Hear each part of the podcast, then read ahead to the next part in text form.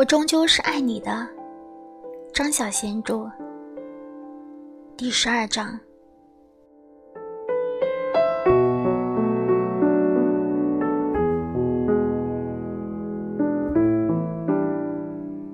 到了三月底，喜喜收到了一份戴德里差人送到旅馆柜台转交给他的报告。他先看照片，一张是头一天拍的。黑发，走在街上。另一张照片里，他已经变成了红色，刚从旅馆走出来。他生日那天，在沙滩酒吧上也有一张。他在喝着伏特加。小酒馆里有一张，他正在低头看书。有一张是在戏院外面拍的。他正在犹豫该看哪一出戏。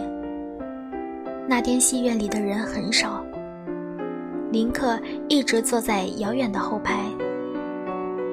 有一张是他一边走路一边打开报纸看占星栏。他记不起来那天是哪一天了。其余大部分都是在街上拍的。林克好像很喜欢拍他走路的样子。他把他的生活列成了单子：住新月旅馆幺零三号房，每个星期结账一次；有喝伏特加的习惯，指定要桃子味；每天看报纸占星栏；偶尔逛展览馆，有干尸艺术展览、出土木乃伊展览、历代刑具展览。趴在旅馆那张床上，咯咯地笑了起来。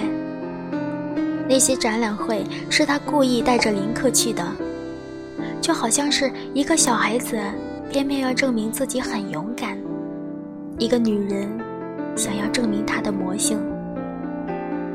他继续看下去，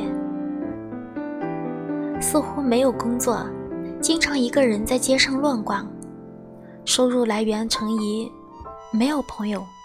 看不出有男朋友的迹象，寂寞。他收起那份报告。